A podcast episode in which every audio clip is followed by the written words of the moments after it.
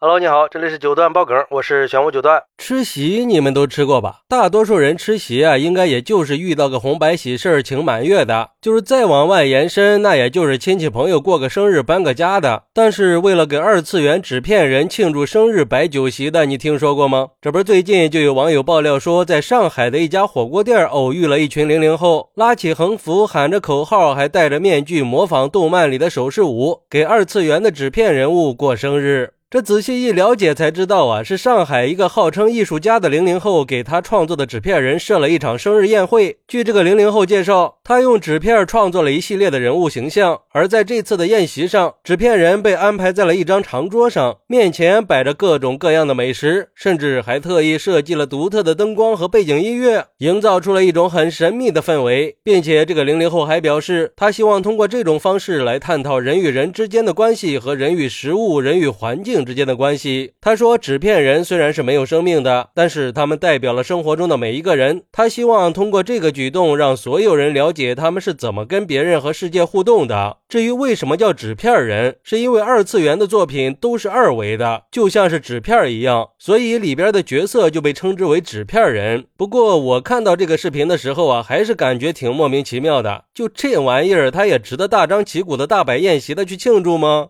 而对于这个事儿，有网友认为，难道是我老了跟不上时代了吗？还是说这群零零后的庆祝点太低了呢？但是我还是对这种现象表示困惑和不解呀。毕竟二次元的东西太过于虚幻和脱离现实了，对社会和个人的发展都没有什么实际意义啊，偏离了现实生活，也是一种心智不成熟的表现。所以，这种追求虚拟的表达方式还是值得反思和商榷的。说句不好听、得罪人的话，估计这群零零后都没有几个人愿意出钱给自己的父母摆宴席、过这么隆重的生日吧？还是希望这种现象少一点比较好。还有网友认为，其实给纸片人庆生和给明星庆生本质上是没有太大区别的，而且纸片人还永远不会塌房。虽然说这种现象我并不能理解，但是毕竟这样的庆生方式也多多少少可以体现出年轻一代对美好事物和美好人物的期待和憧憬。所以我们在批评这群年轻人的同时，更应该反思是不是社会太现实了。这种残酷的现实让孩子们找不到寄托，只能寄希望于虚拟世界了。不过，也有网友认为，只有喜欢二次元的人才能理解这其中的乐趣和热爱，而且不偷不抢、不浪费社会资源的，为什么不可以呢？在我看来，这二次元是一种生活，也是一种人与人之间的表达方式。通过这种活动，可以收获更多有共同乐趣的朋友，也算是一种情感的连接吧。这也是二次元文化的魅力所在。因为二次元文化不只是年轻人的追求和享受，也是一种新的生活方式和社会现象。它给年轻人提供了一个跟现实世界完全不同的精神寄托，让年轻人找到了属于自己的归属感和情感寄托。哎，我觉得这句话说的挺有道理。这种为了纸片人吃席的现象背后啊，其实也反映了年轻人的心理需求和社会变化。毕竟现在的年轻人面临的压力和挑战太多了。加上随着现在科技的发展和网络的大面积普及，二次元文化已经不再是小众的边缘文化了。而是一种主流的流行文化，二次元作品和角色也已经渗透到了各个领域里，比如说影视呀、游戏呀、艺术呀这些。而且二次元的粉丝也已经不再是少数的宅男宅女了，而是包括了各个年龄段和职业的人群。也就是说，二次元文化已经成为了一种新型的文化，它不光影响了年轻人的审美和消费，也影响了年轻人的价值观。所以说，对于这种为了纸片人吃席的现象，我们应该用一种开放和包容的态度去看待。我们不能用自己的。喜好标准来评判别人的喜好，也不能用自己的逻辑去否定别人的常识。我们应该意识到，每个人都有自己的生活方式和价值观，而且每种文化都有自己的魅力所在。我们应该多一些尊重，少一些嘲笑和批评。更何况，理解和尊重新型文化也是很有必要的。说不定在以后的社会发展中，这种个性的差异还可以促进更多元化化和包容性的发展。不过，年轻人也应该保持理性和平衡，在追求二次元文化的同时，也不能忘记了现实生活里的责任和担当呀。好，那你可以理解年轻人这种给二次元纸片人办酒席庆生的现象吗？快来评论区分享一下吧，我在评论区等你。喜欢我的朋友可以点个订阅、加个关注、送个月票，也欢迎点赞、收藏和评论。我们下期再见，拜拜。